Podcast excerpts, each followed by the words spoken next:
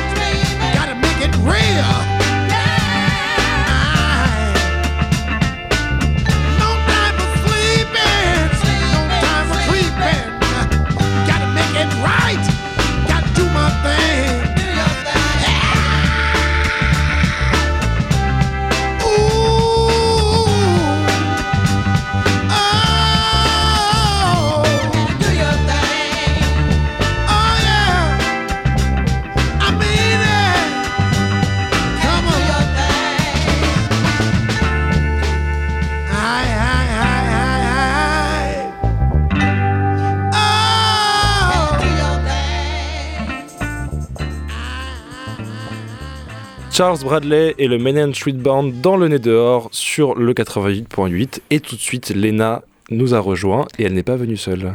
Salut auditoris, c'est Léna au micro et j'ai une voix un poil trop cassée aujourd'hui pour le plaisir des personnes qui les aiment tamiser comme le studio de la radio en soirée. Mais nous sommes le midi et si vous nous écoutez en direct, je suis avec Johanna Celi, effectivement bien accompagnée. Salut Johanna. Salut. Johanna, tu es co-coordinatrice de l'antenne marseillaise de Contemporaine. Tout à fait. Contemporaine avec un S. Exactement. Et donc, Contemporaine, c'est une association qui a pour but de lutter contre les discriminations de genre au sein de l'art contemporain. Qu'est-ce qu'on entend par discrimination de genre déjà?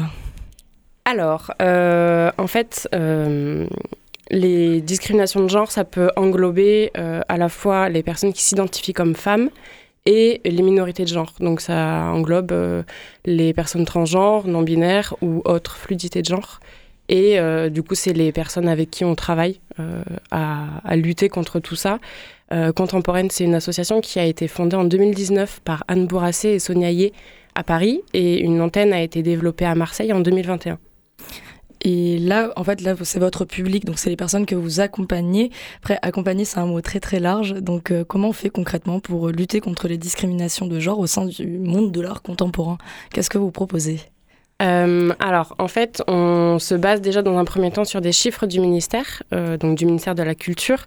C'est des chiffres qui sont assez alarmants euh, sur euh, euh, le nombre de personnes catégorisées comme femmes dans les écoles d'art. Donc, par exemple, c'est 67% en 2019. Euh, par rapport au euh, nombre de personnes catégorisées comme femmes soutenues par les fonds publics, 20%. L- Ouais, c'est un des chiffres que j'ai vu euh, Ouais. sur le site qui est- que je trouve vraiment très parlant parce que donc aussi 20% pour les femmes et les autres personnes, euh, c'est 80% pour les hommes Tout à fait. soutenus par les fonds publics. C'est ça. Et euh, du coup, en fait, pour, pour monter nos actions, on se base sur ces chiffres-là et on, réalise des- on a réalisé et on continue de réaliser des sondages, des enquêtes auprès des personnes concernées euh, sur les envies, les besoins, les problématiques. Et euh, à partir de ça, on monte des actions. euh, et du coup, là, aujourd'hui, on se retrouve avec un pôle mentorat, donc qui vise à accompagner et à professionnaliser, un pôle événement qui vise à sensibiliser et un pôle média qui vise à visibiliser. Euh, Qu'est-ce que ça veut dire concrètement euh, le mentorat? Qu'est-ce que vous proposez? Comment on peut y avoir accès? Euh, alors, le mentorat, on a deux axes principaux. Le premier, c'est de proposer des ateliers gratuits dispensés par des professionnels et des structures engagées autour du métier d'artiste. Donc, ça peut être de la propriété intellectuelle, ça peut être de la comptabilité ou des trucs hyper fun comme le statut d'artiste-auteur euh, et d'autrice. Et euh, on a un deuxième euh, programme qui s'appelle le programme Passerelle, qui est un programme de marrainage où on propose à des jeunes artistes d'être accompagnés, marrainés pendant un an par des artistes plus confirmés. On vient de lancer la deuxième édition. Là, déjà, vous proposez quand même pas mal de solutions euh, pour lutter de manière concrète. Comme le, tu le disais, vous avez créé euh, donc euh, cette association en 2019. Avant tout, c'est une association parisienne. Là, vous avez un détachement à Marseille, donc on est quand même sur deux grosses villes. Mais est-ce que l'association au sein de Marseille, elle fonctionne de manière autonome? Est-ce qu'elle est dissociée du pôle à Paris ou non? Euh, en fait, les, problématiques de discrimination de genre, elles sont pas cantonnées à un territoire euh, qui est Paris, euh, à une capitale, à une métropole. Malheureusement, c'est quand même assez présent partout. L'idée, en fait, c'est que chaque bénévole qui est impliqué dans Contemporaine et qui connaît l'association puisse à un moment donné développer une antenne dans une autre ville. C'est ce qui s'est passé avec le développement de l'antenne à Marseille. Et en fait, les, les contraintes pour pouvoir développer ça, c'est une connaissance intrinsèque du territoire. Donc, par exemple, euh, la coordination de l'antenne marseillaise, elle se fait euh, en binôme avec Flora Feta, qui est marseillaise. Moi, j'habite ici depuis plus de 7 ans. Donc, Vous avez déjà une certaine connaissance on a du déjà terrain. une certaine connaissance du terrain. Et ensuite, euh, ce qui est euh, indispensable, c'est de poser la question aux personnes concernées, euh, de rencontrer les professionnels qui sont déjà sur le territoire et qui font déjà un gros travail. Et au niveau de la mise en lien en fait des artistes que vous pouvez trouver ici à Marseille, comment ça se passe Euh, Vous vous fonctionnez comment en fait pour arriver à créer du lien entre les artistes? Euh, alors en fait, sur la question de la mise en lien et de l'accessibilité, euh, il faut savoir qu'il n'y a pas de schéma particulier. Ça passe par des réseaux professionnels, personnels, rencontres anodines. Euh, les réseaux sociaux. Enfin voilà, on est euh, très très accessible. Et après, euh, Vous avez votre propre média, non? C'est bien ça? Enfin, vous avez quand même un point de relais sur votre site, etc. on a un gros point de relais. on est assez présent sur les et présente sur les réseaux sociaux. Et puis voilà, il y a plein de choses qui sont en cours de construction, notamment une revue et plein d'autres choses. Quelque chose qui m'a un peu flashé aussi sur votre site, c'est que euh, vous disiez vous dites, pardon, oula, quelle faute, vous dites promouvoir la solidarité et la sororité. Donc, euh, sur papier, c'est quelque chose de super et qu'on peut retrouver dans beaucoup d'associations. Après, concrètement, euh, comment on peut appliquer ça?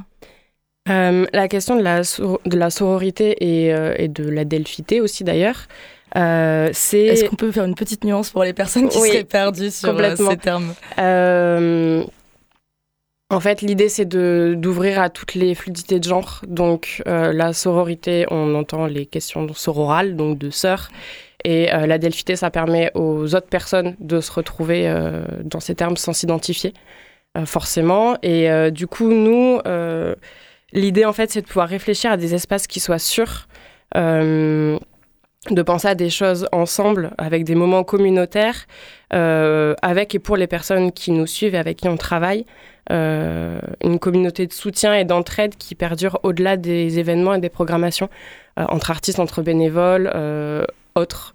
Et, euh, et on met aussi un point d'honneur à sortir de, du système de mise en concurrence euh, qui est très très présent dans le milieu de l'art, dans le milieu de la culture, aussi. et très patriarcal. C'est ça. Euh, quelque chose aussi que, qui peut interpeller, c'est qu'il y a ce cliché que quelque part, l'art contemporain, il y a une sorte de monopole parisien. Euh, là, vous avez fait votre détachement à Marseille pour euh, l'implication donc de l'association, mais quid du terrain rural de la région, comment on fait pour faire sortir l'art des villes et aussi pour l'ensemble des publics qui peuvent être invisibilisés, minorisés et qui ne sont pas forcément donc dans des grandes villes? Ouais, alors euh, on fait. euh, on fait comme on peut. En fait, c'est pas évident. C'est pas évident parce que euh, c'est important de connaître un territoire euh, avant de, de s'y engager. Euh, nous, il y a une des choses qu'on a trouvées, c'est notamment par exemple de, de trouver des équivalences. par exemple, sur les ateliers, ça va être de proposer des ateliers en visio pour les personnes qui sont ni à Paris ni à Marseille. Euh, ça, sur des thématiques équivalentes, ça peut être aussi le programme passerelle. En fait, il est ouvert à toute la France et on a reçu des candidatures de toute la France. Euh, et euh, les invitations aussi, les projets qu'on peut mener et monter en collaboration, partenariat, par exemple. Euh, on mène des sessions de jeux avec Olivier Arnaïs sur le jeu L'art et ma carrière, donc qui est un jeu de société.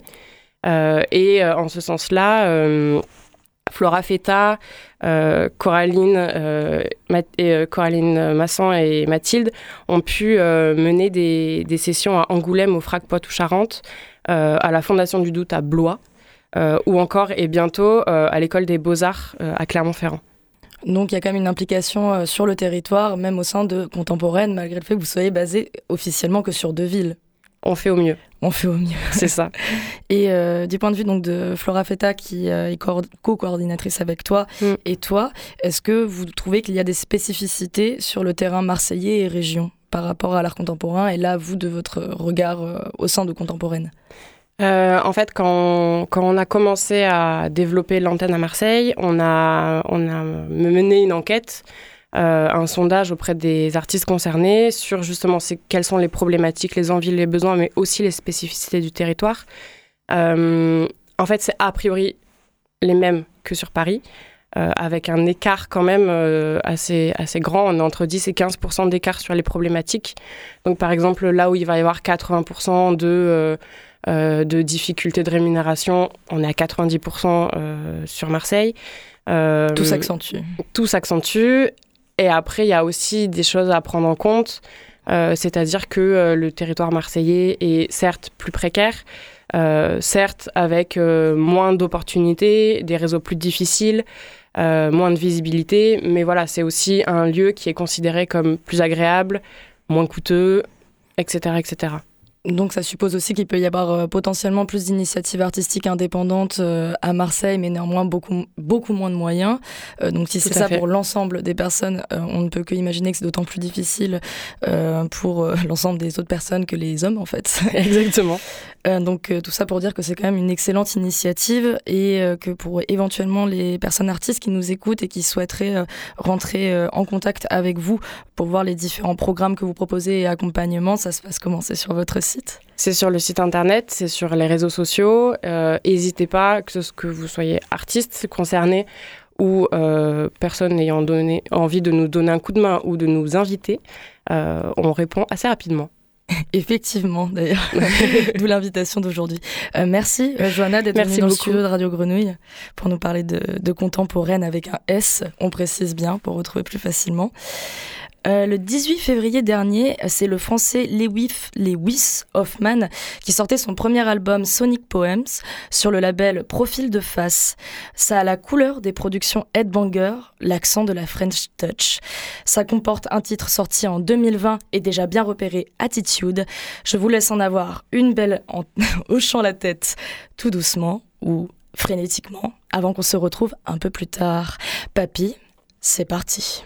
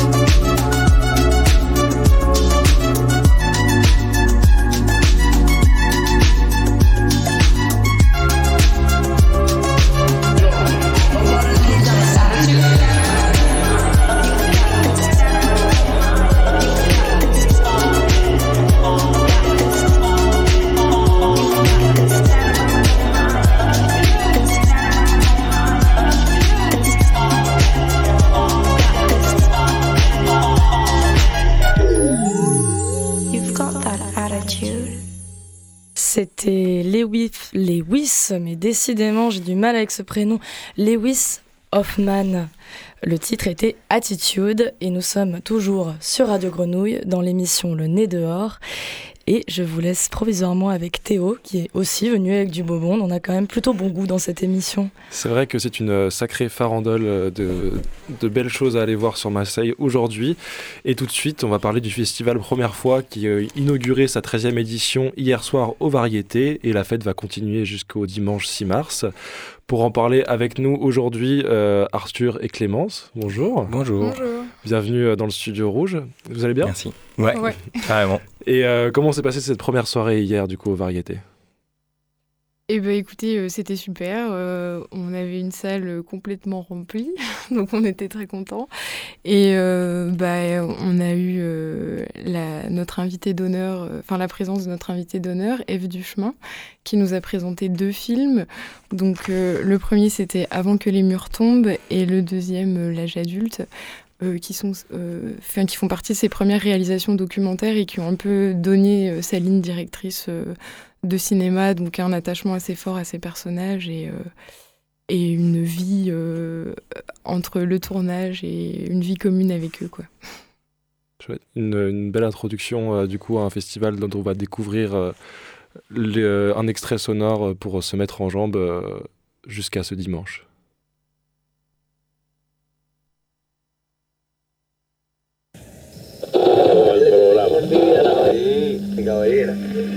Vamos con Yorlaimi Martínez.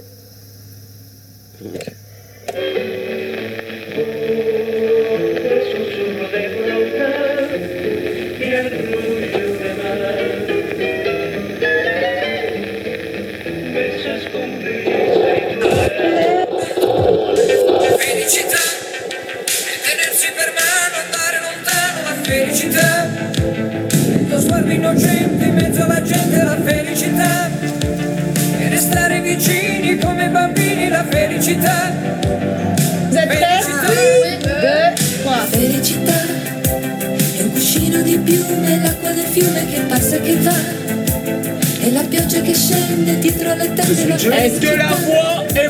E abbassare la luce per fare pace alla felicità.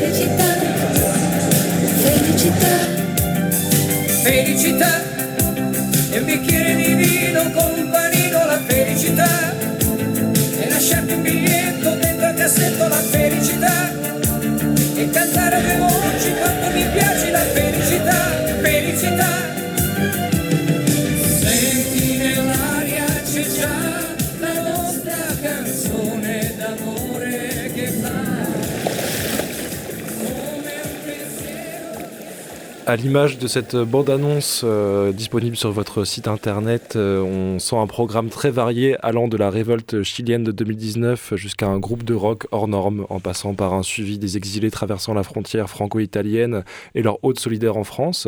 Il y a une certaine fibre militante ou du moins un engagement à mettre à l'écran celles et ceux qui y sont très peu habituellement. Est-ce que est-ce que c'est le cas?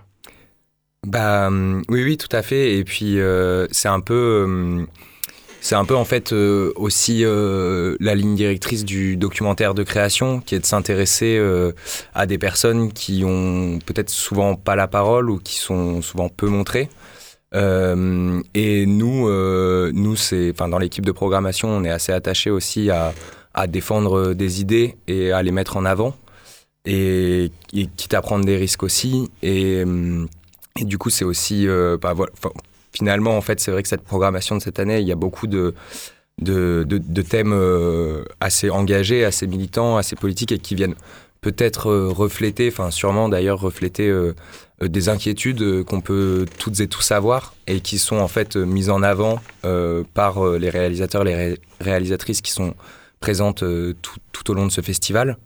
Peut-être pour, pour un peu faire un topo, en fait, il y a, y a 15 premiers films euh, qui sont présents euh, durant toute la semaine euh, et qui ont lieu au Vidéodrome 2 euh, à partir de ce soir. Du coup, la, la première projection des premiers films, c'est ce soir à 21h avec euh, Keno Meroben Los Sueños et Earth You Deserve That. Euh, et du coup, c'est euh, peut-être d'ailleurs cette première séance un, un assez bon exemple justement de cette de ses engagements politiques, puisque c'est deux films assez engagés. Euh, qui est nommé Ruben Los Sueños, le premier, qui est sur euh, un groupe d'amis euh, qui militent en fait euh, pendant la révolution au Chili de, de 2019, et Earth You Deserve That, qui est le récit de la réalisatrice qui se filme euh, en tant que femme euh, célibataire et non mariée, et donc du coup qui met en perspective les regards de ses amis et de sa famille euh, sur son non-mariage, sa volonté de ne pas se marier. Très bien.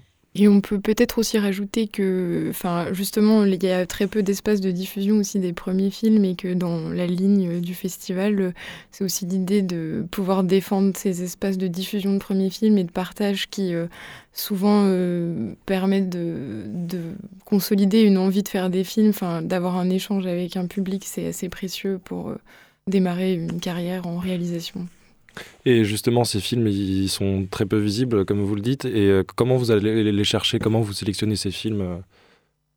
Eh ben, on a un appel à films euh, qui, qui est lancé en août de, de l'année précédant l'édition. Et on, en ressent- on en reçoit à peu près 200, 300. 300 même. Plus. Ça fait beaucoup de films à regarder, ouais. Et après, bah, on a un comité de sélection. Donc, on- cette année, on était une dizaine à regarder les films et on a voilà, des codes couleurs à faire remonter. Euh, On n'a pas de thématique précise en tête. Donc, euh, à partir du moment qu'on est touché par les films, souvent ils remontent et euh, ensuite on fait plusieurs visionnages collectifs et on en discute. Et en fonction des, des discussions qui naissent entre nous, euh, on, on choisit de les garder ou non. Ça va pas trop de, pas trop de crève-cœur euh, à, à, laisser à laisser des films de côté ou en sélectionner d'autres ou Vous avez pas trop de problèmes? Bah si si ouais carrément. Bah en fait le, justement ce moment enfin ces moments où on se retrouve en collectif et où on discute des, des films ils sont souvent euh, très intéressants parce qu'en fait il y a beaucoup de débats qui apparaissent Euh, et, du coup aussi évidemment c'est jamais évident euh, de faire des choix. Et puis parfois c'est en fait même euh, très souvent c'est pas forcément en tout cas sur la fin des choix liés à la qualité des films mais beaucoup plus à ce qui peut toucher en fait. Et c'est aussi ça qui est intéressant dans un festival c'est que du coup c'est là où ça devient le regard des programmateurs et des programmatrices et, et qui choisissent en fait d'aborder des sujets et puis de et qui sont touchés tout simplement puis c'est c'est un lien humain en fait euh, tout simplement au film Oui, et justement, ce choix de sujet n'a pas l'air anodin au vu de l'édito- du festival euh, disponible sur votre site, justement. On y parle d'ancrer à nouveau le réel à sa diversité face à la recrudescence de fake news, de vérités alternatives et d'indécence permise dans le débat public. Euh, alors, dans ce texte, je sens euh, que sont visés ceux qui affirment un peu qu'on ne peut plus rien dire. Et il semble qu'au vu de la diversité de votre festival, il y a encore de nombreux sujets dont on puisse discuter.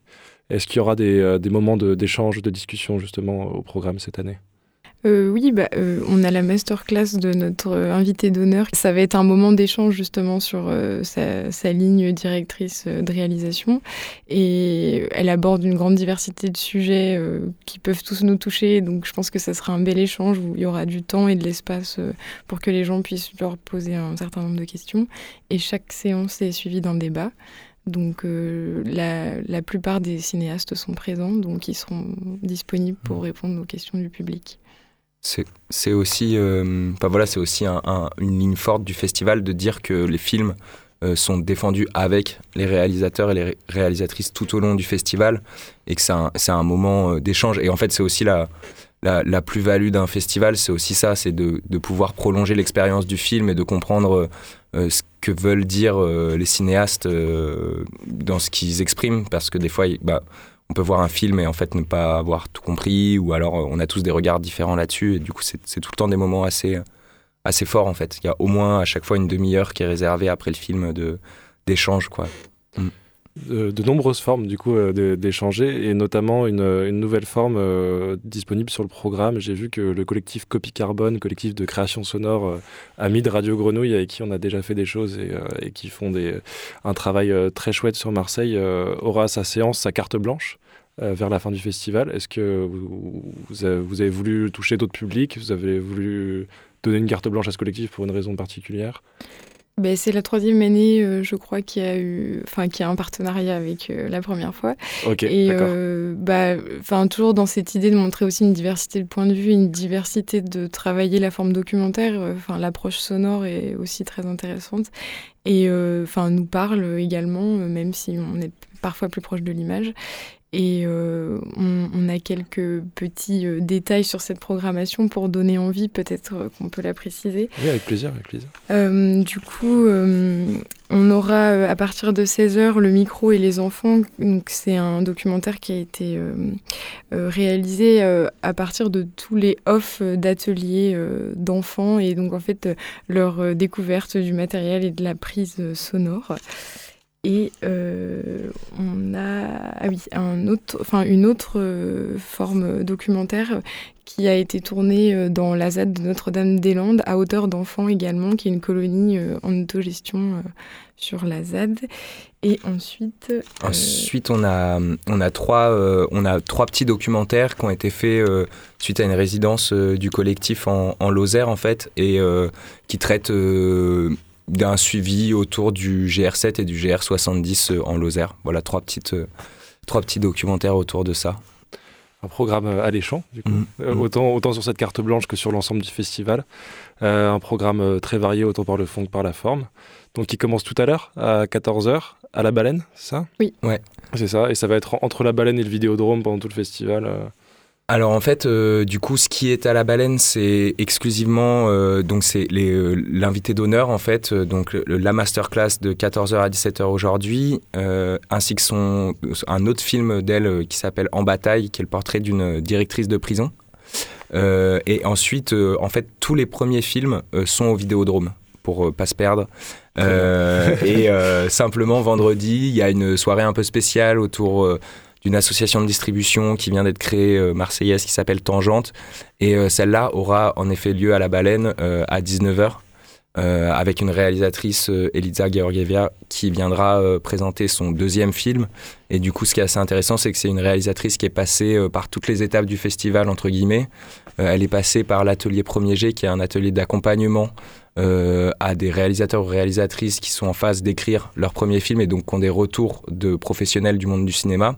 Suite à ça, elle a réalisé euh, euh, son premier film qui s'appelle Chaque mur est une porte, qui est passé par le festival euh, de la première fois en 2018.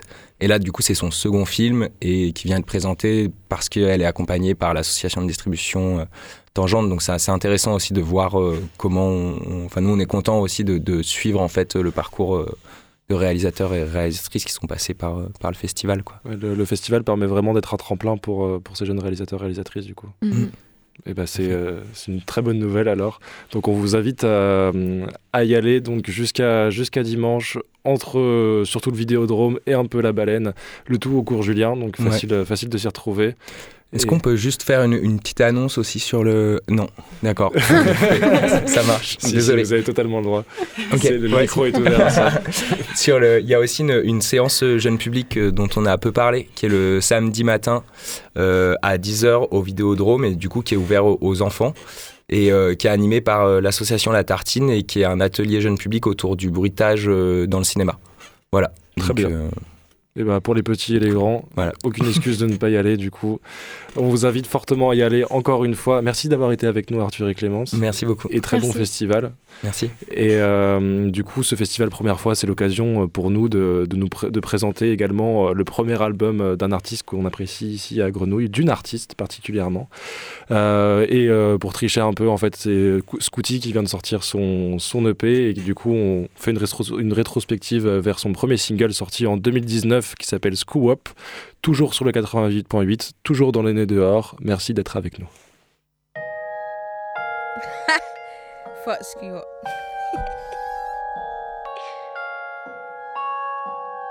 Did some plus four shit, man. I know you're in love with Scooty. Screw what? They're really in love with Scooty. But Scooty in love with Lizzie. And my bed and my mother like Drizzy. If you wanna touch clouds, then you better come with me. Everyday grind and stack, so chilling with snakes is risky. Screw what? I I know they in love with Scooty. But Scooty in love with Lizzie. And my bed and my mother like Drizzy. If you wanna touch clouds, then you better come with me. Everyday grind and stack, so chilling with snakes is risky. I can't lie, man, I love my green. You could say that I'm real healthy. No one does work rate better than me. Addicted to grind like a grinder's teeth. Don't stunt much, but I still look neat. Used to air, now they're looking at me. If you're mad that your man's broke and that, tell him put some packs on the street. One over two for a one, that's standard.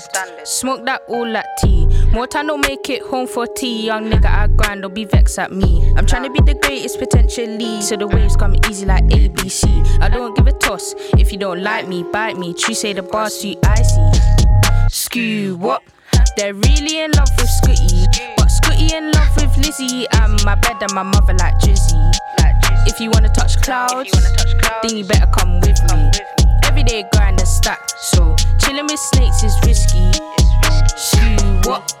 I know they in love with Scooty. But Scooty in love with Lizzie. And my bed and my mother like Drizzy. If you wanna touch clouds, then you better come with me. Everyday grind and stack. So chilling with snakes is risky. I just duppy the beat, then bill it. True say the track, just seal it. Screw up or Scooty did it. Tracky or jeans still dripping. Scoot's got a dunked off system, and the loud isn't wrong, it's just living. They say I ain't normal. Oh well, I guess I'm different. Oh well, it gets like that. I'm just grinding, I'm grinding, that's facts. True say they hate on me, they still phone widey for packs. More time you catch me bummy, but one day I'll look like a snack. I got a real lease based appetite car. I'm just trying to flip my stack. KB trap, trap, trappy in the rain. Really got that Cali, make your wifey go insane. I need truckloads, truckloads, tryna rack up every day. I need truckloads, truckloads, tryna rack up every day. Skew what? They're really in love with Scooty, but Scooty in Lizzie. And my bed and my mother like Drizzy. If you wanna touch clouds, then you better come with me. Everyday grind and stack, so chilling with snakes is risky. Skew what? I know they in love with Scooty, but Scooty in love with Lizzie. And my bed and my mother like Drizzy. If you wanna touch clouds, then you better come with me. Everyday grind and stack, so chilling with snakes is risky. Um, I'm Skew what, baby? Scooty sur le 88.8, toujours dans le nez dehors et toujours avec des invités formidables. Et je repasse le micro à Léna pour cette dernière interview. On aura pas mal échangé nos micros euh, sur ce nez dehors. Euh, je suis dans le studio avec Angélie Raïs. Salut Angélie. Salut. Ça va? Ouais. T'es deux passages à Marseille, mais en fait, on s'était euh, rencontrés à Brest. Ça fait déjà des bonnes zones opposées.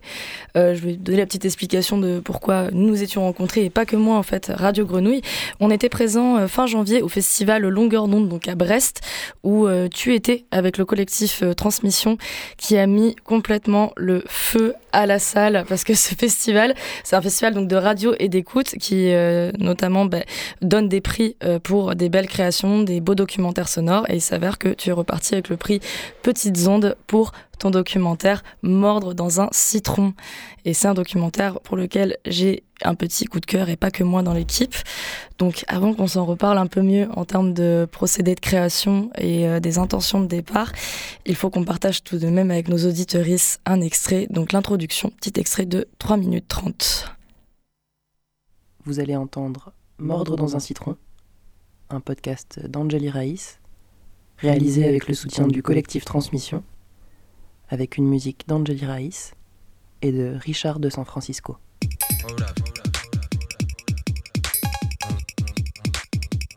C'était à Pantin, en plein mois d'août. J'étais en boule sur le canapé, fenêtre ouverte. Un grand flot de pensées se déversait sur moi comme un tsunami. J'avais du mal à respirer. J'avais l'impression qu'on me sciait le thorax. Et là, il y a mon coloc César qui m'a tendu un grand citron très jaune en me disant Angie, Angie, tu fais une crise d'angoisse. Il faut que tu mordes dans un citron. il faut que tu mordes dans un citron. Mordre dans un citron, quand on est dans la stratosphère, ça permet de se raccrocher au réel. Peau dure, amère, décharge d'acidité, morsure de warrior qui éclate. Mordre dans un citron. Mabel, did you take a pill? Did you take any pills? Pill? Mm-hmm. Ah. Is morphine a pill? Sure, I've taken pills. I've vitamin pills and uh, sleeping pills. Uppers, downers, inners, outers. What did you tell him, Mama? Did I drink? Yes, you drink. Mordre dans un citron. Et bref, en gros, c'est un lundi, je suis en, je suis en milieu d'amphi euh, à la fac.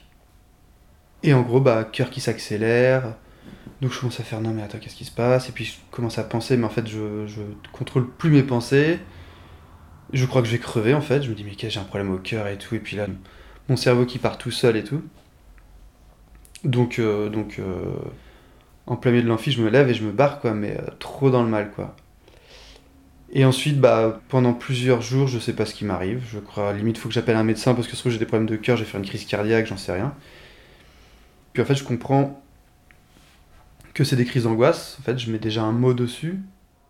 Mettre un mot sur l'angoisse. Donner des contours aux sensations qui prennent en otage.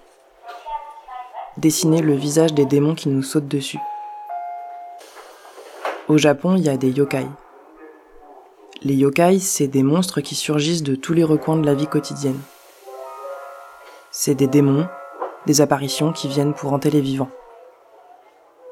Le Baku, par exemple, c'est un yokai chimère avec une trompe d'éléphant, des yeux de rhinocéros, une queue de bœuf et des pattes de tigre. Il vient se nourrir des rêves et des cauchemars la nuit. Moi, je voudrais organiser une grande teuf. Une grande teuf de yokai. Du coup, j'ai invité mes propres démons, et aussi ceux de César, Agathe, Arnaud, Maël, Raphaël. Et comme c'était open bar, il y a aussi des yokai qu'on connaissait pas qui nous ont rejoints.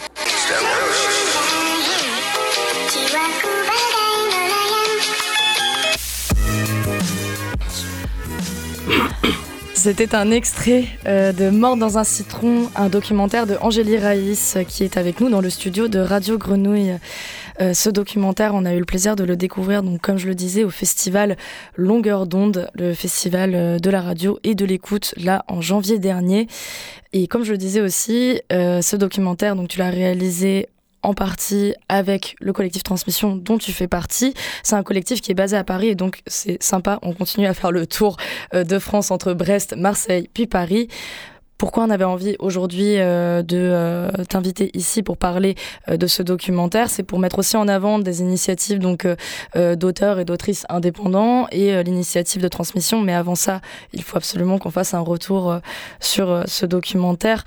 Le yokai, cette jolie petite figure onirique qui suit l'ensemble du docu. Toi, ça t'est venu comment en fait de te dire j'ai envie de mettre du yokai dans mon documentaire?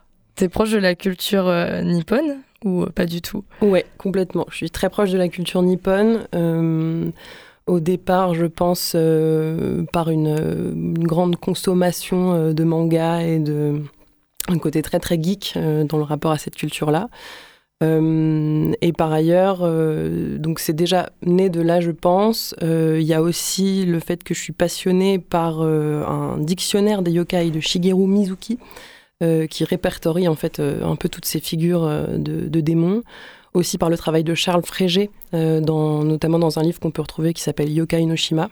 Et donc voilà, c'est toujours voilà ces figures, elles ont été très présentes pour moi depuis longtemps, et c'était assez naturel qu'elles viennent nourrir ce travail-là. Et par ailleurs, euh, c'est aussi lié au fait que j'ai fait un voyage au Japon euh, pendant trois mois où j'ai travaillé dans des fermes euh, là-bas. J'ai fait ce qu'on appelle du woofing. Une excellente méthode de pouvoir voyager au Japon à frais réduits, étant donné que c'est quand même un pays assez cher. Exactement. mais une belle expérience aussi, j'imagine, pour rencontrer de plus près la culture que c'est. Exactement. Exactement. Et du coup, il y, a un- voilà, il y a un rapport très fort. Et par ailleurs, c'est aussi là que, hum, que j'ai quand même euh, fait ce qu'on appelle donc des crises de déréalisation qui étaient quand même assez importantes. Euh, et donc, c'était logique pour moi de reconvoquer un peu tous ces moments-là à travers ces figures-là euh, dans le documentaire. Euh, même si on pourrait s'attacher peut-être au côté littéral du mot de déréalisation, comment tu expliquerais ce que c'est la déréalisation comme sent- sentiment, comme émotion, comme sensation? Donc effectivement, la déréalisation, c'est vraiment un terme, je pense, plutôt euh, psychanalytique, enfin, que, qui est vraiment là pour désigner un phénomène qu'en fait euh, pas mal de gens traversent. J'ai encore rencontré un, un garçon l'autre soir qui, qui, qui semblait en faire et qui ne savait pas comment le nommer. Et en fait, ça va se traduire par une sensation d'être euh, d'être déconnecté du réel, de, de, tout ce qui nous entoure. Euh, ça se traduit aussi visuellement par une impression de voilà de pas vraiment voir ce qu'on voit, ou en tout cas de le voir avec une distance, comme si c'était un film. Moi, j'ai consulté euh, plusieurs euh, médecins des yeux pour, pour essayer de voir si j'avais pas des soucis de vue, et tout le monde disait mais non, vous avez 10 sur 10, tout va bien, tout est nickel. Et donc... donc voilà, donc parfois, voilà, il y a des, les gens le décrivent assez différemment. Ça peut se traduire comme une espèce de voile devant les yeux, ou voilà. Et, euh, et on peut avoir l'impression, en parlant à des gens, qu'en fait, on n'est pas, il y a une partie de nous qui leur parle, euh, de fait, mais qu'on n'est pas réellement en train de leur parler. Euh, Il y a une partie de nous aussi qui est déconnectée de ce qu'on est en train de faire, comme si on se regardait faire en fait en permanence. Et quand tu reviens à Paris, donc euh, après euh, ce voyage, le moment où tu décides que ton yokai intérieur il devienne extérieur, c'est quand et c'est quoi le déclic? Euh, alors c'est une très bonne question. Je ne saurais pas exactement. Je pense pas qu'il y ait eu de déclic, mais euh, il y a vraiment eu un moment où je me suis dit que quand même, euh, quand même, les discours se recoupaient dans les gens euh, avec qui je parlais de ça autour de moi, qui sont souvent des personnes assez proches. Et je me suis dit, mais en fait, bon, moi, je, traverse des moments de malaise qui vont prendre une certaine forme, et puis en fait, ça va prendre d'autres formes chez d'autres. Et donc, j'ai commencé à nourrir ce, projet d'un moment recouper ces voix, essayer d'établir des correspondances entre ces discours-là. Et c'est avec ce projet-là que je me suis présentée, du coup, euh, à Transmission, au collectif. C'est comme ça que tu es rentré au collectif, parce que finalement, tu n'avais pas forcément expérimenté la création sonore avant, ou parce qu'il y a une partie aussi de. Il y a beaucoup de compositions euh, musicales dans ce documentaire. Est-ce que c'est toi aussi qui les réalises? Euh, oui, donc euh, il y a toute une partie effectivement des tracks qui sont de moi. Il y a une autre partie euh, qui ont été composées par un, un artiste américain de San Francisco, qui, enfin états-unien de San Francisco, qui s'appelle Richard, R-I-T-C-H-R-D, que vous pouvez retrouver sur SoundCloud et qui a eu la grande euh, gentillesse de, de m'autoriser à utiliser ces tracks euh, en, à prix libre, donc c'est-à-dire en gros en fait en les achetant mais sans donner d'autres contreparties. Euh, Bien aimable. Bien aimable, bien vraiment extrêmement aimable. Je le salue et je le remercie. Et, euh, et voilà, mais la composition, effectivement, la composition musicale, c'est quelque chose que j'ai appris sur le tard euh, grâce, euh, grâce à la grande euh, diversité des possibilités qu'offrent les logiciels de création sonore sur ordinateur, qui permettent de faire pas mal de choses, en fait, même je pense quand on n'a pas forcément les outils au départ. Et toi, donc, c'était plutôt ton approche créative de départ avant d'aller vers transmission avec ce projet-là, ou tu avais déjà une pratique documentaire en dehors? J'avais déjà une pratique documentaire qui, qui était née euh, pendant mes études, euh, qui était plutôt en fait en audiovisuel. Mais là, ça me paraissait être un projet euh, qui se prêtait euh, peut-être pas mieux, en tout cas, mais en tout cas que moi j'avais envie de faire en son. Euh, parce qu'il y a un rapport à l'intime aussi euh, qui est très important et c'était voilà un médium qui semblait vraiment euh, adapté, qui était aussi peut-être plus facile d'accès pour réaliser tout ça. Et transmission, ça, paraît être, ça paraissait être le cadre idéal euh, du fait de la bienveillance des gens de, ce collectif-là euh, aussi quoi. Le phénomène de, des réalisations, ce que j'entendais tout à l'heure, c'est que tu disais aussi que ça avait quelque chose de très visuel pour euh, toi dans ce que tu ressentais. Et donc là, tu choisis de couper l'image et de garder juste le son euh, d'un point de vue émotionnel. Euh, une question euh, qui, euh, peut se poser quand on réalise un documentaire comme ça, qui parle aussi du sentiment d'angoisse, c'est est-ce que c'est une démarche cathartique ou résiliente parce que je me dis travailler sur l'angoisse ça peut être quelque chose de angoissant voire carrément stressant dans la mesure où la création peut être stressante de manière générale peu importe le sujet qu'on traite. Euh, toi pour toi euh, ça a été une démarche donc euh, plutôt cathartique plutôt résiliente plutôt autre chose? Oui tout à fait. La question s'est posée en fait d'ailleurs même au plan de ce que ça pouvait provoquer euh, pour des auditeurs, euh, auditeurs auditrices d'entendre en fait euh, une création sur ce sujet-là. Euh, C'était quelque chose que j'avais beaucoup en tête d'ailleurs en le réalisant. Je voulais pas justement que ça soit anxiogène. Moi, quand j'ai commencé à vouloir faire ce travail-là, je me suis dit j'aimerais réaliser ce que moi j'ai pas encore nécessairement entendu. Non pas que ça n'existe pas, mais en tout cas moi j'ai pas réussi à le trouver, c'est-à-dire euh, une création qui me permette, soit en, pendant le malaise, soit à d'autres moments, de tout d'un coup me sentir moins seule, de me sentir un peu mieux.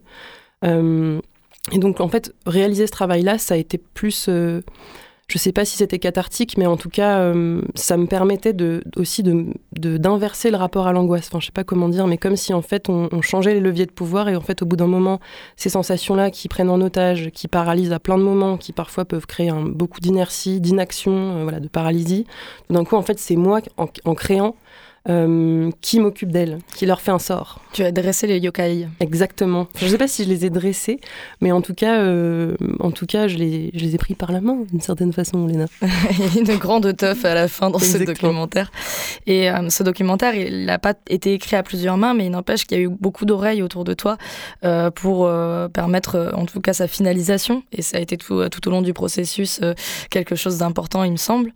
Et euh, notamment donc la place du collectif Transmission. Donc tout à l'heure j'ai fait, j'ai un peu arrondi les angles en disant oui Transmission est à Paris. C'est pas tout à fait vrai, c'est Aubervilliers. Tout à fait. Ça a côté.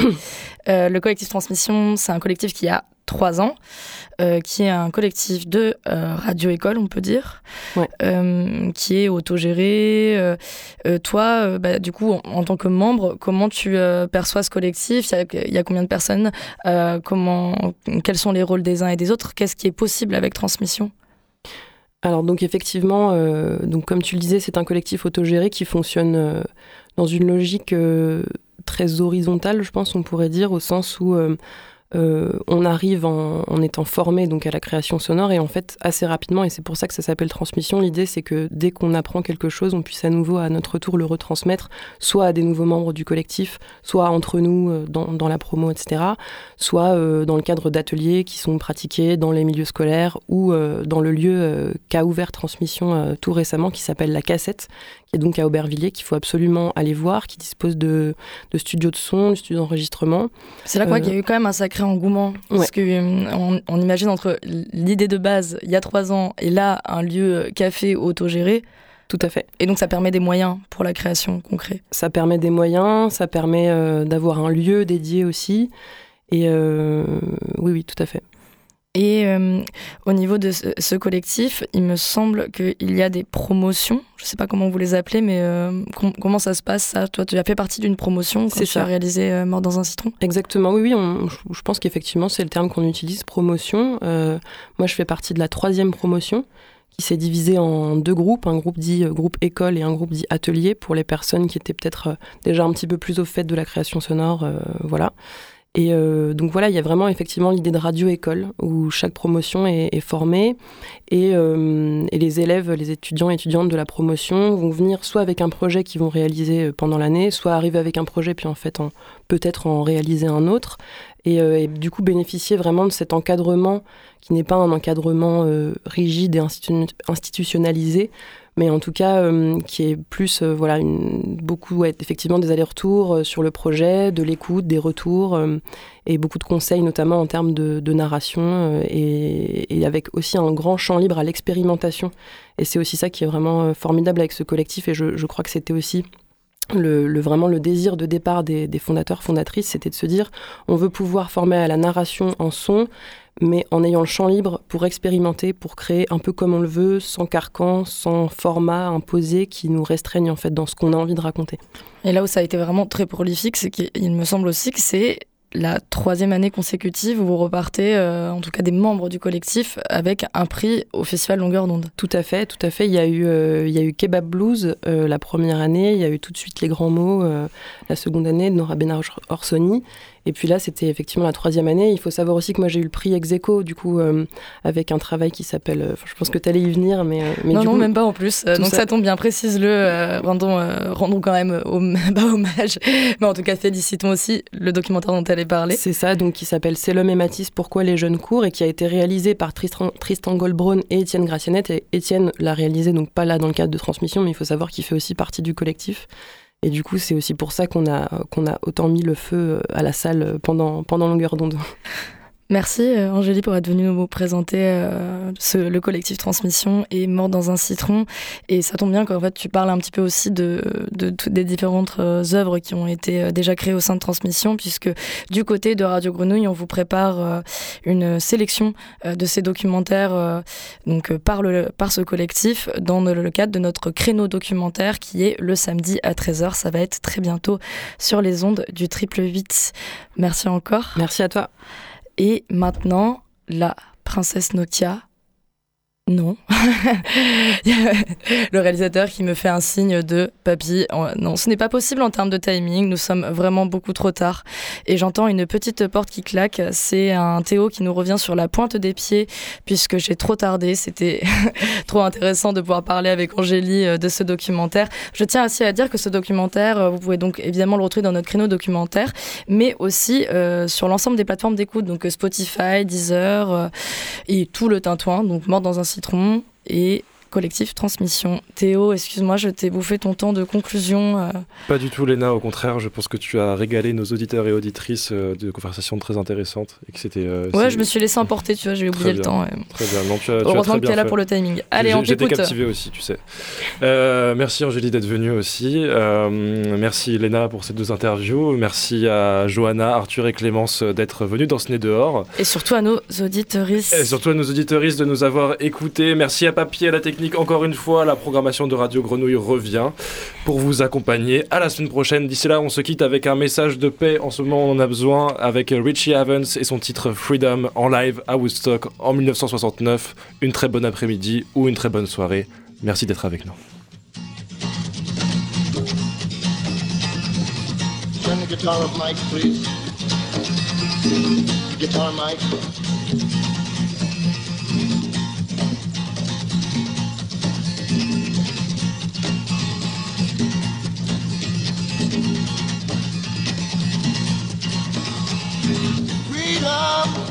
Freedom, freedom, freedom, freedom, freedom, freedom, freedom. Sometimes I feel like a motherless child. Sometimes I feel like a motherless child. Feel like a motherless child.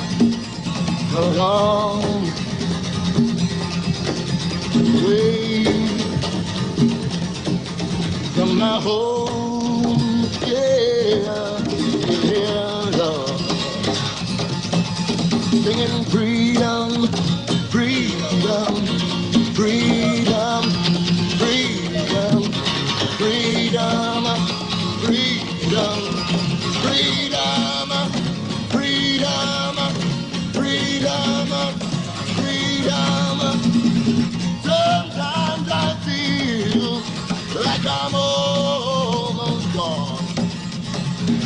Sometimes I feel like I'm almost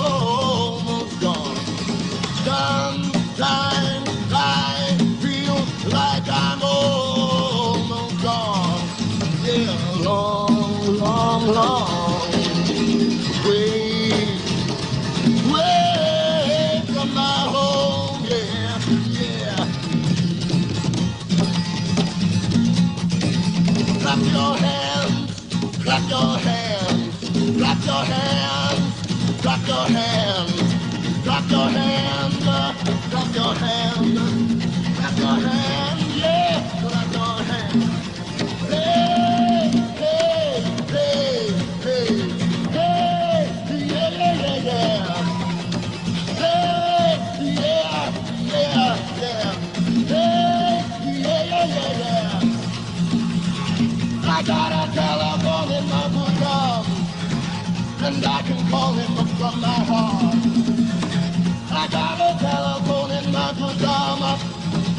and I can call him up from my heart when I need my brother, brother, when I need my father, father, hey, mother, mother, hey, sister, yeah, when I need my brother, brother, hey, mother.